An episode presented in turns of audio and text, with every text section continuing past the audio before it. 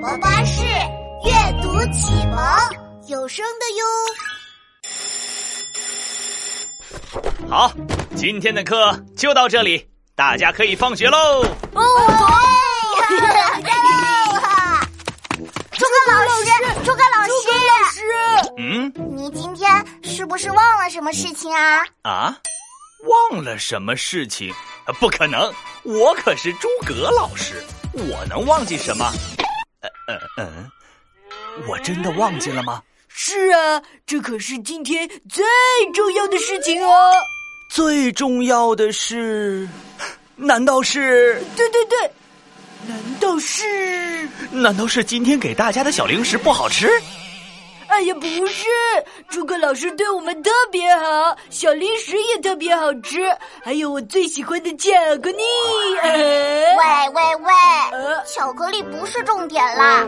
周刚老师，你再想想，嗯嗯，不是这个， 那难道是？对对对，难道是？难道是今天上课我有地方讲错了？哎呦，那可不行，是哪里讲错了？啊、不对不对，周刚老师上的课可好了，才不会讲错呢。哦，那我明白了，原来是这样。呃，对对对，就是这样。呃，诸葛老师终于明白了，在今天我们要对诸葛老师说，对对对，子豪、静静，你们这次考试成绩都很不错，老师很高兴哦。